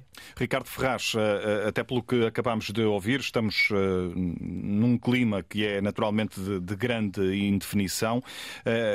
O que lhe pergunto é, do ponto de vista económico, já falámos disso há pouco, esta guerra teve como consequência um agravamento da inflação, que, que já vinha de trás, deu origem a uma crise energética, também por causa da conhecida dependência do petróleo e do gás eh, de Moscovo. É óbvio que eh, a guerra continuará a ter impactos económicos, mas se nada eh, acontecer de estratosférico, digamos assim, e perdoa uma expressão, podemos considerar que o grande choque económico para o Ocidente, digamos assim, já foi ultrapassado? Deixe-me só voltar um bocadinho atrás relativamente a questões muito importantes foram levantadas ainda agora por, eh, pelos outros convidados, ehm, nomeadamente relativamente à, à possibilidade de entrada do Ocidente nesta guerra. eu já irei responder à, à, sua questão, deixe-me só fazer este pequeno parênteses. Um, portanto, naturalmente que a entrada uh, do Ocidente nesta, nesta guerra poderia conduzir aqui à Terceira Guerra Mundial. Uh, não obrigatoriamente, mas seria provável. Uh, e eu creio que isto dá que pensar, ou seja, em pleno século XXI e após duas guerras mundiais que varreram completamente a Europa, estarmos hoje aqui numa situação em que não está colocada completamente de lado a possibilidade de um conflito global hoje com muito mais tecnologia. E ainda ontem ouvimos precisamente uh, Putin a falar nesta, nesta possibilidade. E, portanto, isto significa que a diplomacia está a falhar, que não conseguimos uh, aprender com o passado. Mas gostava ainda de referir outra coisa, que é o seguinte: se nós olharmos para os valores das despesas com a defesa em percentagem do PIB da média da União Europeia, desde a década de 60 do século passado até aos nossos dias, aquilo que nós vemos é uma tendência claramente descendente. Por exemplo, para termos noção, em 1960, as despesas com a defesa da média da União Europeia significavam quase 4% do PIB. E já agora, eh, a título de curiosidade, eh, as de Portugal 3,4%, portanto, isto antes da, da Guerra do Ultramar se iniciar em 61. Em 2020, as despesas com a defesa da média da União Europeia estavam nos 1,2% e as de Portugal abaixo de 1%. Portanto, eu não estou aqui a falar do, do, do critério, do, do, critério nato para avaliar a despesa, mas sim da despesa por funções que é, costuma ser divulgada pelo, pelo Eurostat. Mas, portanto, a União Europeia, onde se insere Portugal, deixou simplesmente de investir na defesa ao longo do tempo. Hum, esse desinvestimento havia... em defesa tem sido bastante sublinhado agora nos últimos dias, até a propósito da falta de munições, por exemplo. Exatamente. Ou, ou seja, um, a determinada altura.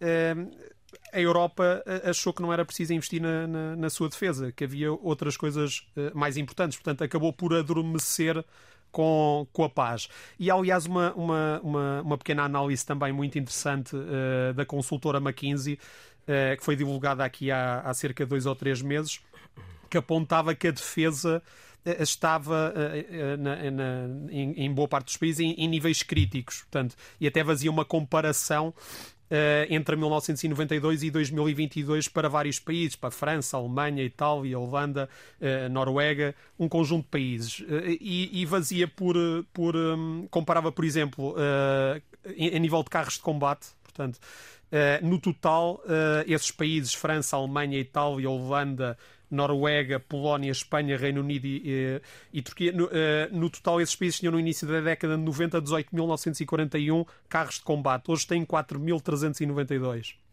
Caças tinham 3.660, hoje têm 1.596. Grandes navios de guerra tinham 180, hoje têm 109. Uh, claro que tecnologicamente aquilo que existe hoje é mais avançado, mas em, em, termos de número e até se avaliarmos a evolução do peso da defesa em percentagem do PIB, vemos perfeitamente que a Europa um, acabou por desinvestir, não é? Portanto, houve aqui um, um desinvestimento óbvio. Portanto, será que estamos preparados? Será que a Europa está preparada para uh, entrar neste, neste conflito? Será que está tendo em conta eh, esta realidade?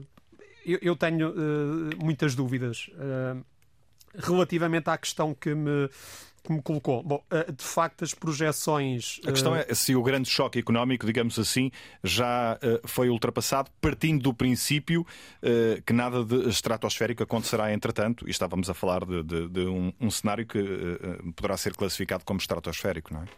É, exatamente, mas indo ao, ao, ao, cenário, por assim dizer, mais otimista, que é aquele em que, por exemplo, a Comissão Europeia acredita.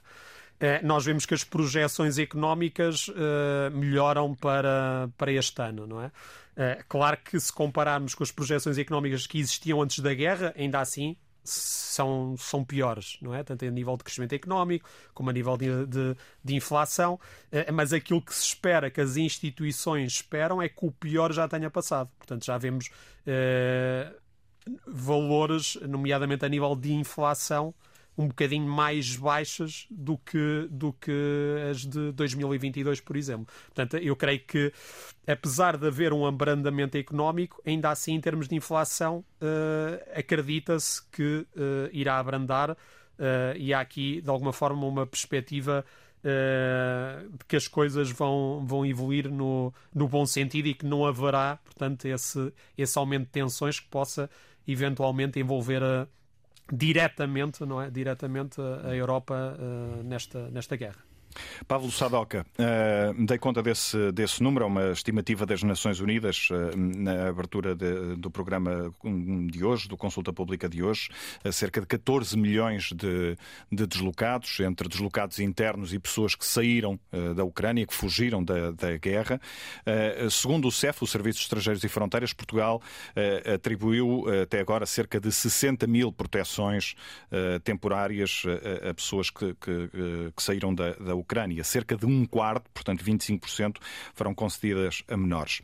Eh, o que lhe pergunto é como é que tem decorrido o processo de integração destas eh, pessoas eh, em Portugal e quais as principais dificuldades que têm sido sentidas pelos ucranianos que chegam ao país.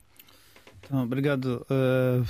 realmente temos dinâmica de, durante este ano no, no estado de acolhimento destes, destes refugiados da Ucrânia que no, inicialmente nós tivemos uma grande oferta dos, dos eh, pessoas particulares, de, de associações, de outras instituições que, que ajudaram de fazer encontrar alojamento para estes ucranianos.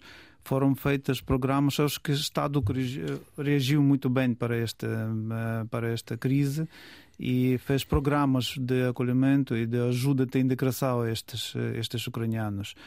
Agora, como, como humano, já alguns processos estão demorados. Por exemplo, nós temos um problema de atribuição das eh, autorizações de residência para ucranianos que algumas pessoas não conseguem durante três meses receber documento do CEF com dados mais mais necessários, por exemplo, como o NIF, como uh, número de segurança social que implica que eles não conseguem fazer nada, não conseguem encontrar trabalho, não conseguem fazer contrato de arrendamento de, de casa. Portanto, estão, estão num estado uh, muito vulnerável com, com esta demora de atribuição. Mas o principal problema é encontrar habitação para, para eles. Eh, é o problema, eu acho que não só do ucranianos, agora em geral do país, como nós sabemos.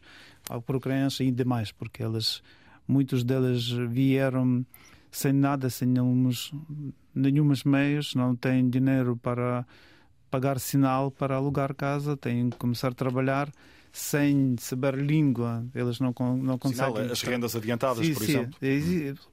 Nós temos informação que, por exemplo, em Coimbra, alguns proprietários pediram seis meses de, de, sinal adentado de pagamento, que é impossível para um, um, um refugiado ter, ter, ter este, estes fundos para, para pagar. E isto é problema, problema, mas não é tão, digamos assim, tão crítica. Não há, não há casos que ucranianos ficaram sem, sem alojamento, que dormem na, na rua. Portanto, sempre encontra-se. Não há conjunto, casos. Não há, não, não há, há. Portanto, conjunto com com eh, apoio de sociedade civil, conjunto com apoio dos municípios, do, do governo, do, das organizações não governamentais, consegue-se sempre encontrar algum, alguma resposta para estes casos. Mas se dizer que é fácil, não é fácil. Mas tentamos fazer. Eh, eu acho que, que todos os ucranianos com quem nos falamos sempre falam que embora que tenha estas dificuldades de encontrar trabalho, de encontrar casa, uh, mesmo agradeçam os portugueses porque sempre têm respostas, sempre têm uma, uma ajuda para, para resolver os problemas delas. Tem sido mais ou menos fácil encontrar trabalho para estas pessoas? Uh, o trabalho consegue-se encontrar. O problema é que a terceira, capaz, maior dificuldade que passam ucranianos é um ponto de indecisão o que é que eles têm que fazer no futuro. Portanto, eh, se no eh, verão, ainda no, no, no ano passado, eles, a maioria deles sabiam que vão em breve regressar à Ucrânia, agora, já depois destes bombardeamentos em massa e início de inverno, depois de outubro, portanto, já começam a ficar. E, e com situação agora na guerra uh, na Ucrânia, eles começam já a estar indecisos o que é que eles, qual é o futuro próximo até delas. E isso dificulta até na aprendizagem de língua. Por exemplo, nós trabalhamos com psicólogos que trabalham com, que dão apoio a estes ucranianos e eles reparam que pessoas têm dificuldade de aprender língua portuguesa, embora que tenham acesso a estes cursos porque não, não sabem para que, é que eu vou aprender língua se eu daqui meio ano vou regressar à Ucrânia. Passam um stress enorme eh, que é, que é óbvio, provocado pela esta guerra e, e, e, e esta toda a situação, eh, com, digamos assim, uma imigração forçada e, e este temos temos dificuldade de, de apoiar ucranianos porque não não sabemos. Isto não é sabe se nós tivermos uma catástrofe Uh, infelizmente, o que aconteceu agora na, na, Turquia, que já aconteceu, há vítimas, precisam de apoio, mas sabe-se que, que, que, este terremoto não vai repetir em breve e consegue ser construir. No caso da Ucrânia, não. No caso da Ucrânia, não há nenhuma cidade na Ucrânia onde há agora uh, seguro. Eu sou da cidade de Lviv, há pouco tempo, outra vez caíram lá os mísseis na, na cidade. Os meus pais que, eram, que estão cá querem regressar. E, e, o pai, ele sempre gostava muito de Portugal, conhece Portugal porque desde, desde 2007, eh, quando eu já estabeleci aqui em Portugal, ele todos os anos vem a Portugal com todo o gosto, passa aqui férias. Agora, todos os dias, ele telefona-me quando eu regresso. Eu quero morar na Ucrânia. E eu gostava que ele regresse porque eu sei que ele vai sentir-se lá melhor, mesmo que, que, estou eu aqui, que está toda a família aqui, mas eu percebo dela. Uma pessoa que viveu toda a vida na Ucrânia, ele quer regressar lá. Mas eu não posso permitir porque eu sei que amanhã pode cair lá míssil e, e ele está inseguro. Hum. Eh, como é que está o fluxo nesta altura? Eh, naturalmente que eh, nos primeiros meses houve uma chegada em grande número de, de, de, de ucranianos a Portugal e a outros, e a outros países, nomeadamente europeus, e nesta altura continuam a chegar pessoas a fugir da guerra. Já temos o cenário contrário, ou seja, já temos pessoas que chegaram a Portugal, ucranianos que chegaram a Portugal e que já estão a, regressar ao país. Como é que está o fluxo nesta altura? É, eu não posso dizer que, que há um fluxo grande uh, da Ucrânia para, para, para Portugal ou para países uh, europeus. Ao contrário, que muitas pessoas, como eu disse antes, que já pensam regressar, uh, mais aquelas famílias separadas, porque é completamente difícil que uma mulher e, e, e os filhos estão todos os dias pensar e telefonar lá para a Ucrânia se o marido delas ainda está vivo quando falamos de, de, um, de uma pessoa que, que, está no exército ou não, não ou mesmo não porque há mísseis que caem em, em, em todas as cidades.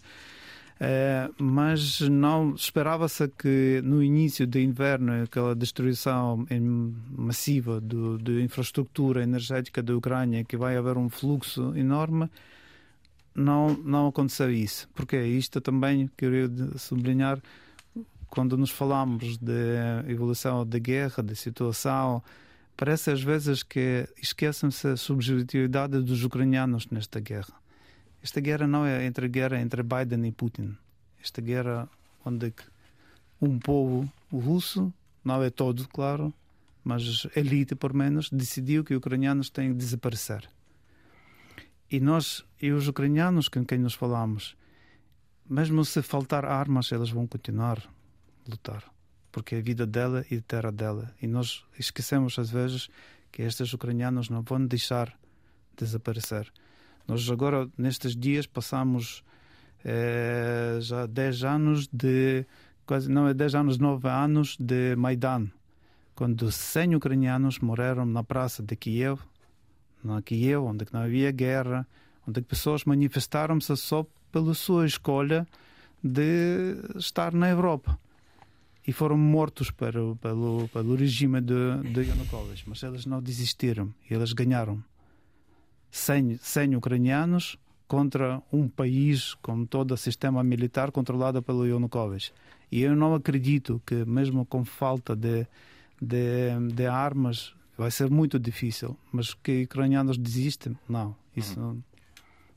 Uh, Major General Agostinho Costa, o, o, o Pablo Sadoca falava aqui uh, dessa disponibilidade do, do, dos ucranianos para, para uh, combater e, e, nós há pouco estávamos a falar também do, do eventual envolvimento do, do Ocidente mais no terreno neste conflito. Ontem ouvimos Vladimir Putin a tocar de novo no, no tema das armas nucleares. Ele tem deixado sempre essa ameaça nas, nas entrelinhas, digamos assim. Na Polónia, Joe Biden sublinhou que o artigo 5 da NATO é sólido e, portanto, o ataque a um membro aliado é um ataque a todos. O perigo de um conflito militar fora da Ucrânia é real na sua, na sua leitura ou não? É, nunca foi tão perigoso como agora. Neste momento estamos no momento mais perigoso deste conflito.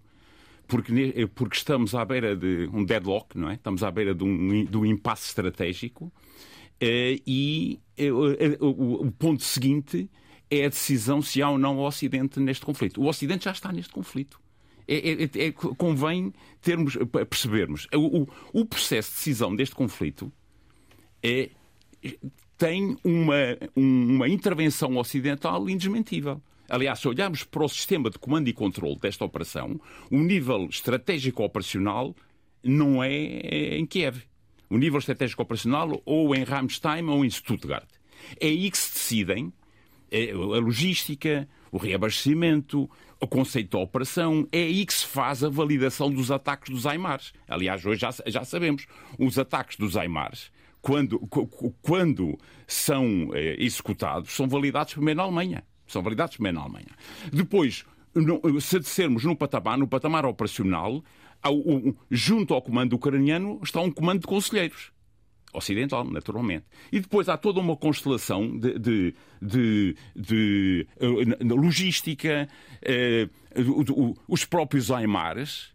Uh, há informação que são operados por uh, contractors. Não são militares americanos, mas era como dizia um coronel uh, austríaco numa conferência aqui há, uns, há umas semanas. Eu tiro a minha farda, assina um contrato, deixa de ser um coronel da NATO e passa a ser um, a ser um contratado. Há neste momento, há, há estimativas, não quero apontar números, de milhares de polacos no, no território. Milhares de polacos. Está neste momento a ser constituída uma legião polaca diretamente dependente, dependente da, uh, do, do, do, comando da operação. Portanto, há um já depois não falo em legiões internacionais, porque tem ambas as partes, os russos também as têm e muito, não é?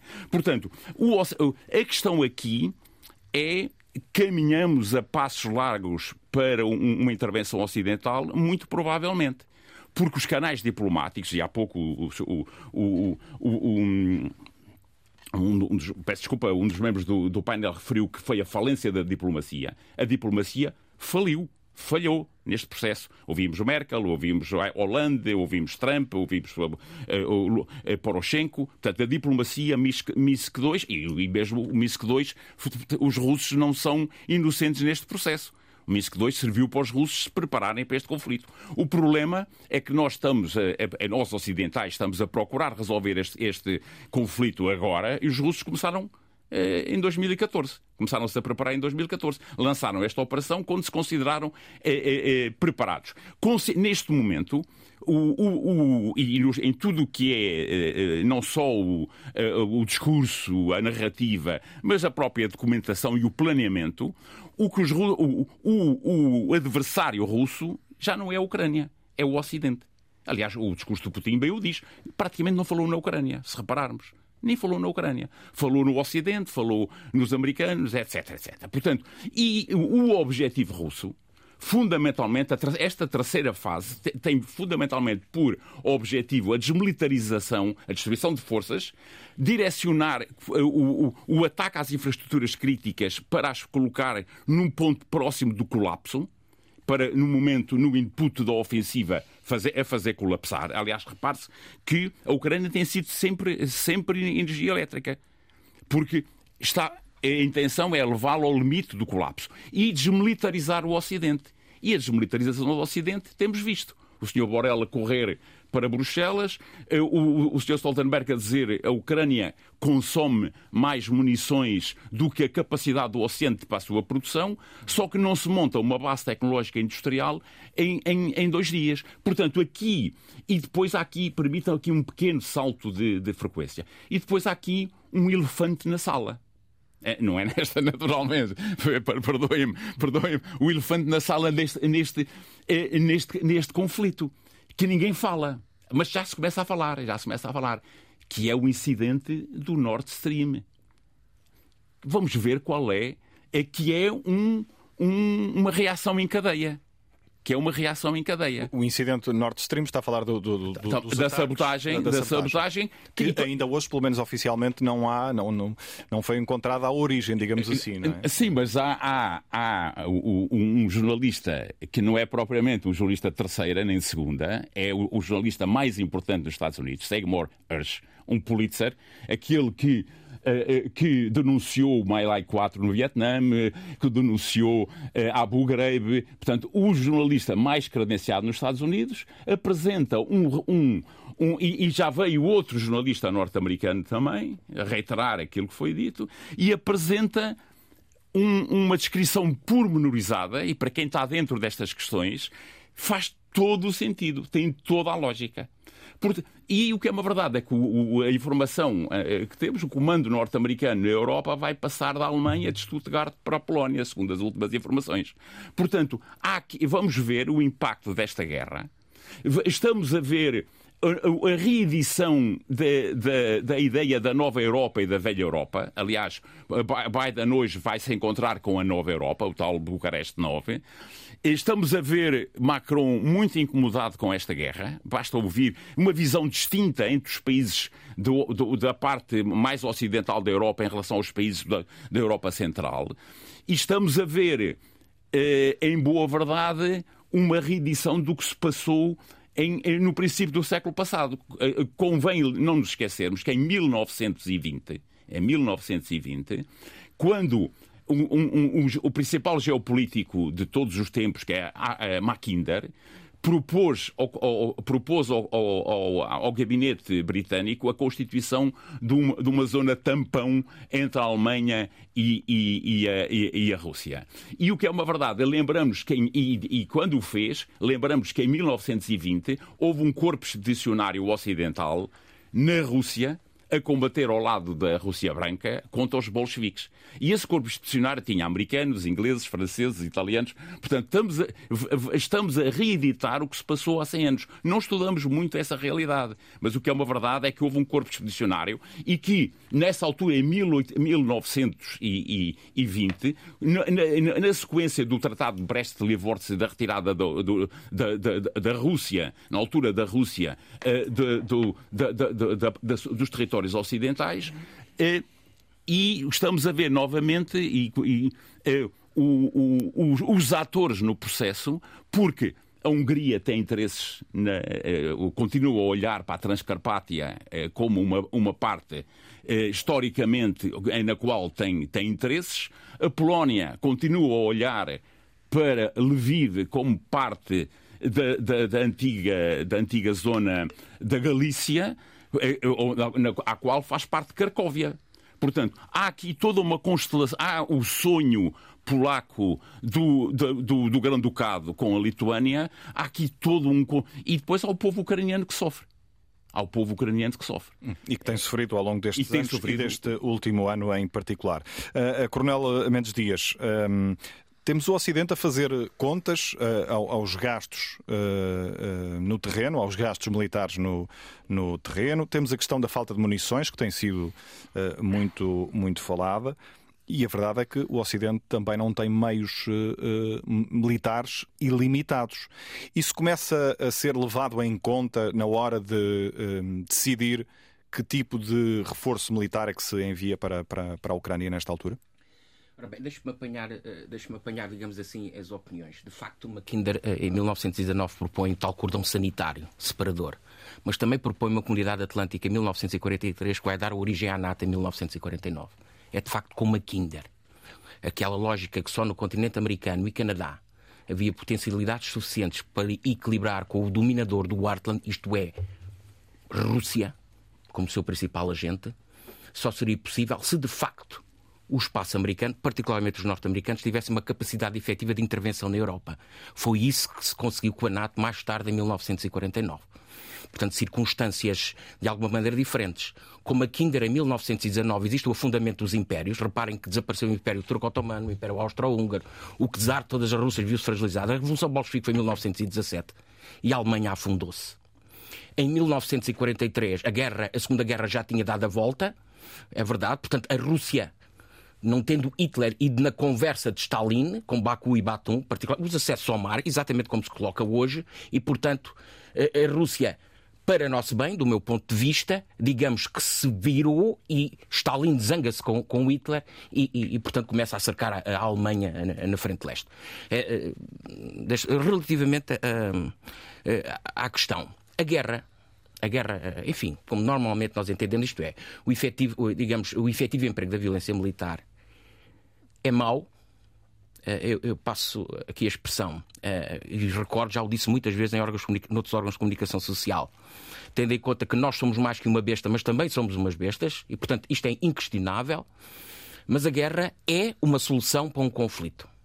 É uma má solução. Terrível solução mas é uma má solução para um conflito. Significa isto dizer que as chamadas metodologias de resolução de conflitos, no qual temos a negociação, a mediação, os bons ofícios, etc., tudo falhou. E por conseguinte, a solução encontrada, irrompeu, foi uma situação de guerra. O que se procura agora é desescalar o nível de tensão, porque a solução está aí. É uma má solução e nós vamos ter que agir. Temos que agir. Para entrar, digamos, na sua, na sua pergunta, os dados são concretos. Isto é, por exemplo, do ponto de vista das munições, a Ucrânia, que está a gastar obviamente menos que a Rússia, porque, eh, porque não pode, eh, se gasta numa semana aquilo que existe nas reservas do Reino Unido. Para termos uma ideia. Um milhão, cerca de um milhão de munições 155 mm, isto é, para aqueles canhões, para a artilharia 155 mm calibre, que os norte-americanos pudessem ter doado no ano passado, verdadeiramente não foram só os norte-americanos Estou-me a lembrar, por exemplo, da Noruega, uh, que o fez, a Alemanha, que o fez. Mas vamos considerar os norte-americanos, por questões de comparação. Um milhão que doou o ano passado equivale a seis anos de produção da indústria norte-americana de munições. Só para termos uma ideia do desgaste. Quando foi no Afeganistão, os americanos eram, tinham, digamos, 300 munições por dia. A Rússia está a fazer 60 mil, 50 mil a 60 mil, os ucranianos 5 mil a 6 mil. E não fazem mal, já têm negado eu vou chamar os artilheiros ucranianos, já têm negado o apoio aos seus camaradas das infantarias na frente exatamente por falta de munições. Esta é a realidade. Porque é que Soledar cai? Cai assim. E porque é que antes Lysychansk cai e Severodonetsk cai assim? E Bakhmut prepara-se para cair. Já há muitos dias que está para cair. E o próprio Sr. Presidente Zelensky, e do meu ponto de vista bem, certo, certo, certo, certo, certo, até à última, mas não é para morrer. Mas não é para morrer, porque de facto precisa. Ora bem, o Ocidente, obviamente, que eu vou chamar o Ocidente, mas é, é, é, muito lato. Quer dizer, nós não podemos esquecer a Austrália, não podemos esquecer o Japão. Quer dizer, a Ucrânia eu conta que precisa de 16 mil milhões uh, para, uh, para a sua reconstrução. Bem, o Japão já oficializou 5,1 mil milhões. É de, vai ser de iniciativa japonesa. Uh, vamos ver o que será a Ucrânia. Eu espero que seja como do anterior. Mas o que será? De que Ucrânia estaremos a falar? Obviamente que tem isso em conta. E, portanto, quando os povos estão a falar é preciso homens, munições, armamento, etc., sabem disto. O que é que não sabe? O que é que é dificilmente mensurável? Deixa-me deixar aqui esta mensagem. É a vontade de combater. É o agarrar ao terreno em termos normais. É a força intangível que não é mensurável em PIB, que não é mensurável num carro de combate, que não é mensurável isto é para todos os povos que se guerreiam. Julgo que só houve dois povos nunca se guerrearam. Um foi os esquimós, por motivos óbvios. Tem mais em que pensar do que nas guerras. Mas quer dizer, é isto. E claro que o Ocidente, eu vou dizer, o Ocidente largado e os países que apoiam sabem perfeitamente isto. E a Rússia também sabe. Mas os recursos também não são ilimitados para a Rússia. E deixe-me dizer o seguinte para ser equilibrado, para eu tentar ser aquilo que tento sempre ser imparcial, que é esta lógica. De facto, os espingardas, particularmente a partir de uma segunda fase, do lado ucraniano, é inquestionável do ponto de vista do potencial estratégico, mas a Rússia também o fez com a China, antes dos Jogos Olímpicos. E também o fez com a Índia, e também o fez com o Irão, e também o faz com a África do Sul. Se é normal que isso aconteça, a minha resposta é normal que isso aconteça. E, portanto, quando se vai-se demonizar uma das partes por causa disso, até porque tem percepções diferentes, eu julgo que, de facto, aí estamos a faltar à verdade. Nós temos que tratar eh, as coisas exatamente, ou pelo menos, é, é como Maquiavel dizia, nós temos que perceber as coisas como aquilo que são e não como aquilo que deveriam ser.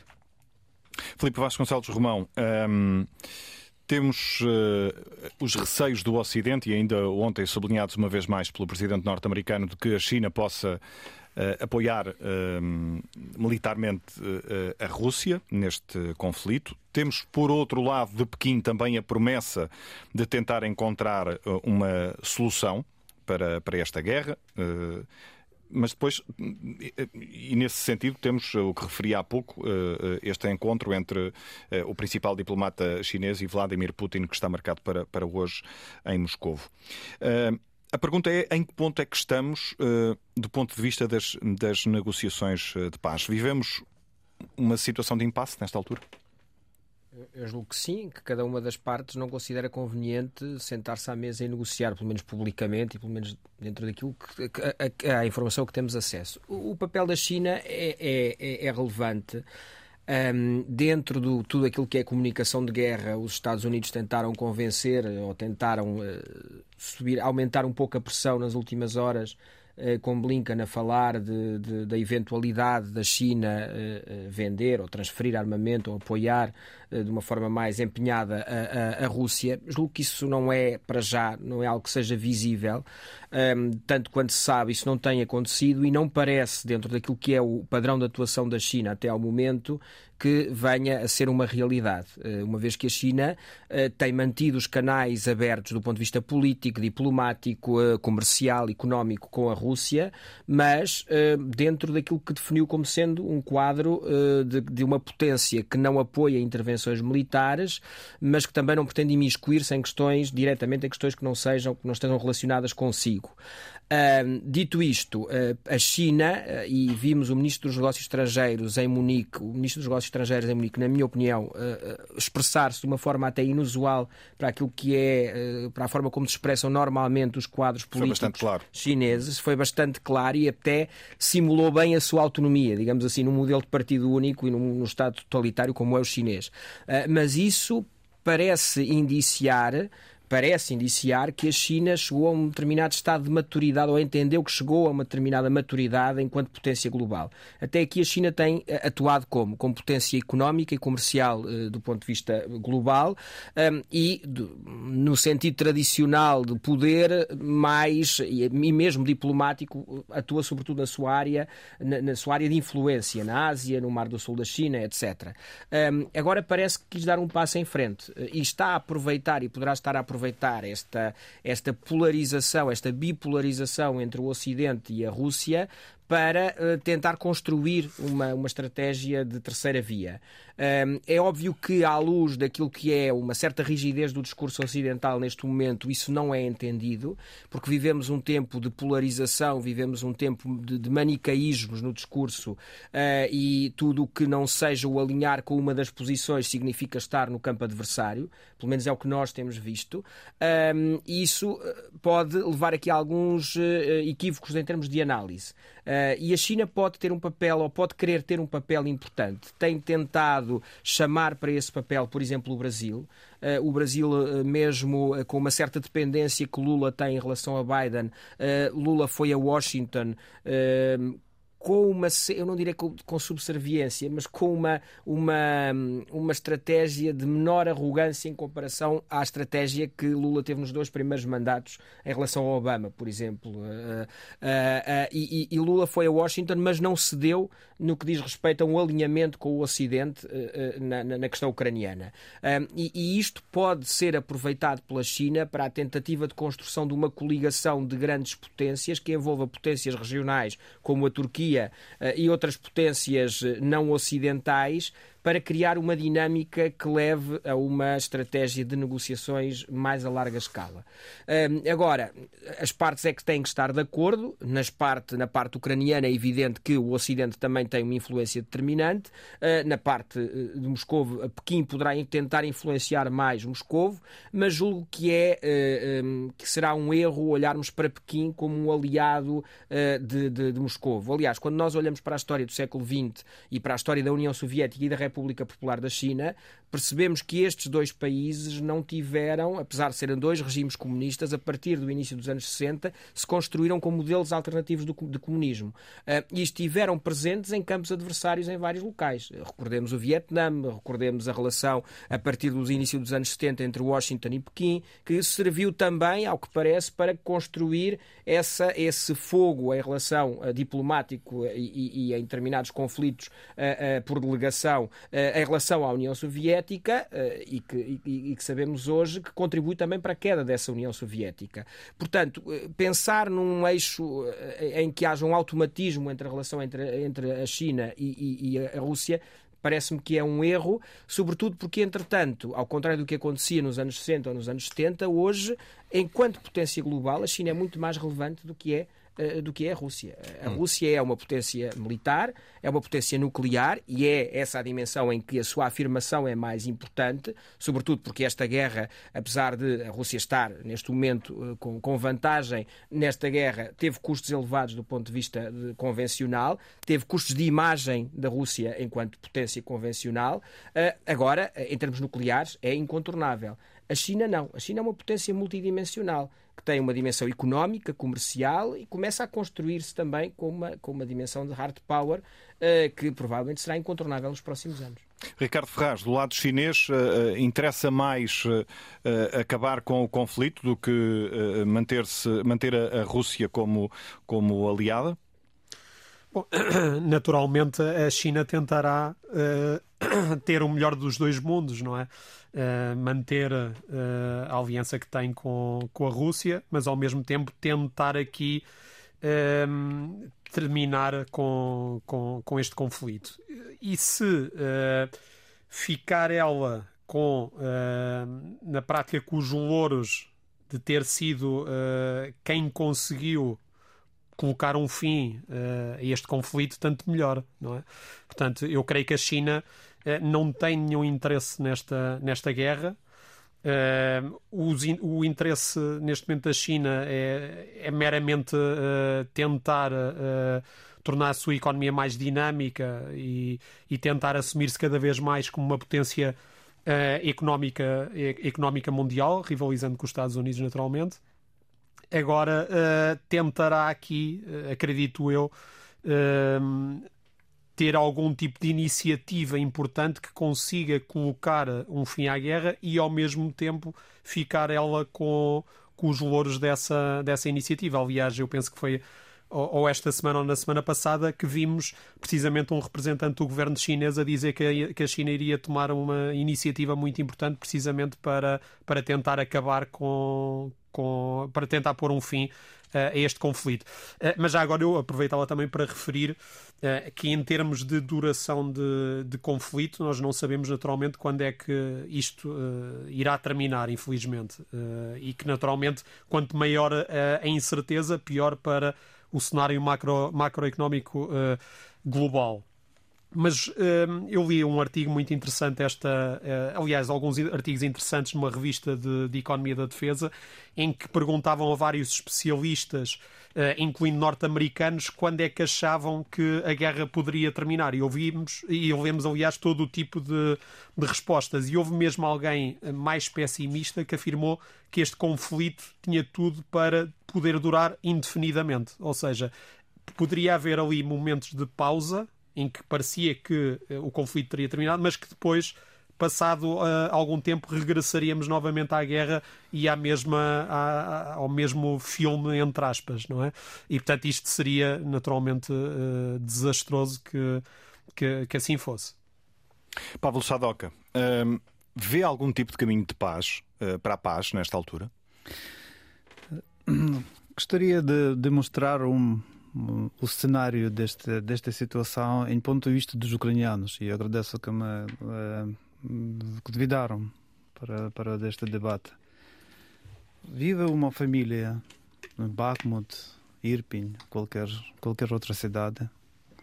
Vem um soldado russo e mata esta família porque ele gostou sanita.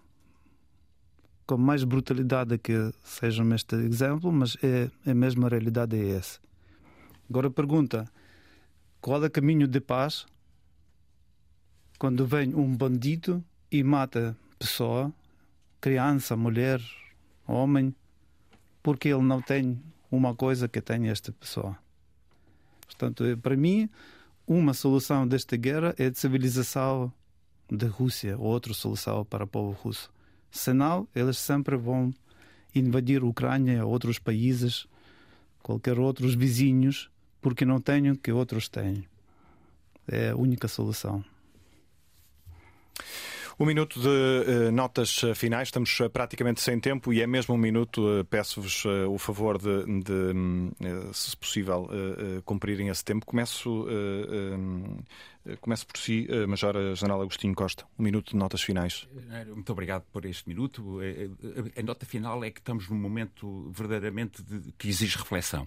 E, acima de tudo, que num, em sociedades democráticas, como as sociedades ocidentais, exigem debate, exigem discussão e exigem, fundamentalmente, perceber percebermos, eh, equacionarmos cenários e, nesse, nesses cenários, qual é a posição política do nosso país. Esta, este, este conflito, e com isto concluo, está à beira à beira de uma, de uma escalada e estamos a, eventualmente com um risco muito grande de estarmos à beira de uma terceira guerra mundial que, a verificar-se, será uma guerra nuclear.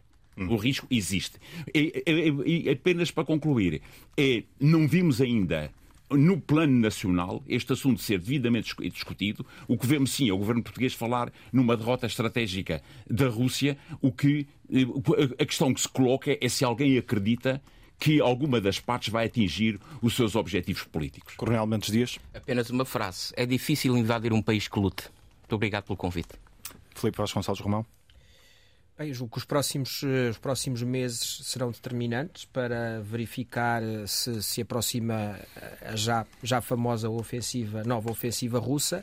Um, a forma como o Ocidente reagir e, o, e a forma como se empenhar no apoio à Ucrânia serão também determinantes para compreender uh, eh, um, ehm, qual será, como será esta nova etapa.